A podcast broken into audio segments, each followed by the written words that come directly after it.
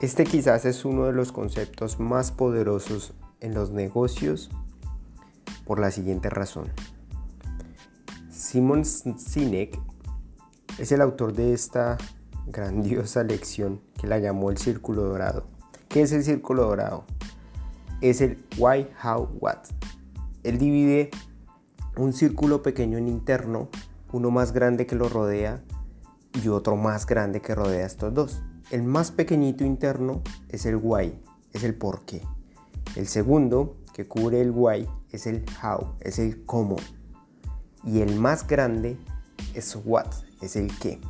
¿Sí? Y ese es el círculo dorado. Estos tres círculos lo que representa es que los grandes se comunican de adentro hacia afuera y, los, y las empresas que no tienen el dominio de el mercado masivo se comunican desde el qué, luego el cómo y luego el por qué. Y las empresas grandes, las que dominan el mercado masivo, se comunican desde el por qué de adentro hacia afuera. ¿Ok? Vamos a poner un ejemplo que es el mismo que pone Simon Sinek cuando él expuso eh, su concepto del círculo dorado. Y él trae a colación la empresa de Apple. Apple, ¿por qué es tan exitosa a diferencia de otras empresas de computadoras cuando las computadoras pueden ser iguales en cualquier otra empresa. Lo que pasa es que esta empresa sabe y se comporta por medio de esta ley que Simon Sinek concluyó cuando analizó los comportamientos de las personas altamente exitosas. Ok, y lo que dice el hombre es que Apple compartió el por qué hace lo que hace, el por qué estaban trayendo esto al mercado y no el qué características tan hermosas tienen los dispositivos. Simplemente él decía, nosotros pensamos diferente, nosotros creemos en, el en romper el status quo y eso fue lo que atrajo. Porque él quería lograr penetrar el mercado de esa manera, logró que las personas que tenían las mismas creencias se acercaran y compraran lo que ellos venden. ¿sí? Ellos compran, la gente compra creencias. Los, esas personas que hacen fila por comprar un iPhone no, no hacen fila por el aparato, hacen fila por la marca, por el por qué lo hacen, por romper el status quo, porque se apropiaron del pensamiento diferente que Steve Jobs compartió en el mundo. ¿Ok? Y esto tiene una razón. El por qué, el círculo pequeño, el círculo siguiente, el cómo, son representaciones del cerebro límbico, el hipotálamo que tenemos nosotros, que es el cavernícola reptiliano. Y ya el cerebro grande, que es el racional en la neurocorteza, es el que se comunica nuestro consciente. Si nosotros sabemos conectar con nuestro mercado, del por qué hacemos las cosas y que las personas vean que las creencias son las mismas que nuestra empresa y nuestra visión tiene, vamos a conectar y vamos a lograr eh, romper eh, esa barrera que se llama el abismo. ¿Ok? ¿Por qué? Aquí sale otro concepto que es la ley de la difusión de la innovación. Porque si le preguntamos a una empresa común que en qué momento ya tiene posicionamiento en el mercado, ellos dicen que cuando logran un 10% del mercado ya están posicionados. Y eso no es así. El posicionamiento empieza después del 15, de entre el 15 y 18% de penetración del mercado. ¿Por qué? Del 10% al 15% en promedio, eso es lo que se conoce como el abismo. Ahora, divide cinco partes de una onda que sube y baja.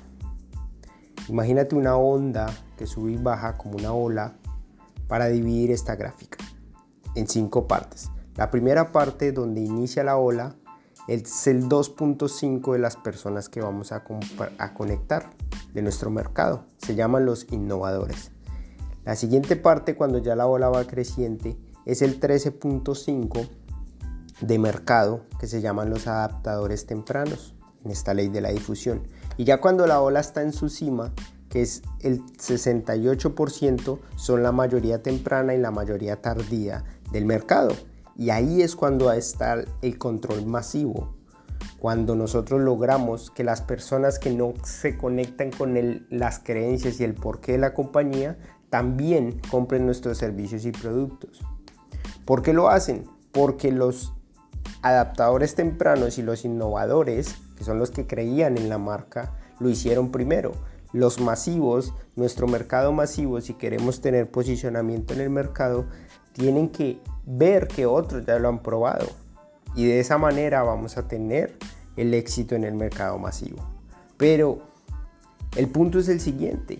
Nosotros debemos conectarnos desde el por qué hacemos lo que hacemos para atraer los que creen en lo mismo que nosotros creemos. Nosotros creemos que vamos a cambiar el mundo los emprendedores, que los emprendedores vamos a hacer que las cosas funcionen como tienen que funcionar o como queremos que funcionen bien para todos. Y es posible solo si todos compartimos el por qué y atraemos a los nuestros, atraemos nuestros emprendedores. De esa manera vamos a lograr un cambio, así como Apple logró que las personas pensaran diferente, desafiaran el status quo. Entonces, para que se lleven esto en mente, concluyendo, el círculo dorado son, el círculo pequeño es el por qué, es tu corazón, es el límbico del cerebro, ¿sí? El cómo es el siguiente círculo más grande que protege el por qué. Ese hace parte también del cerebro límbico. Y ya por último, del círculo dorado, es el qué. ¿sí? El qué hace, que es donde nace, si hablamos del ejemplo de Apple, la computadora, que es el aparato que venden como tal. Pero no lo comunican desde ese punto, lo comunican desde el por qué hacen lo que hacen, por qué esto aparece en el mercado. ¿Ok? Y si queremos tener un posicionamiento en el mercado masivo, recuerda la ley de la difusión de la innovación. Hay que conectar primero con el 2.5 del mercado, que son los innovadores, los que creen fielmente en lo que nosotros creemos, en el por qué hacemos lo que hacemos, y luego los adaptadores tempranos, que es el 13.5 de tu mercado. Una vez dominado ese 13.5, ya las masas, la mayoría temprana y la mayoría tardía, que es el 64% del mercado, ya va a lograr entender el producto porque ya otros lo probaron y también se van a apropiar de él.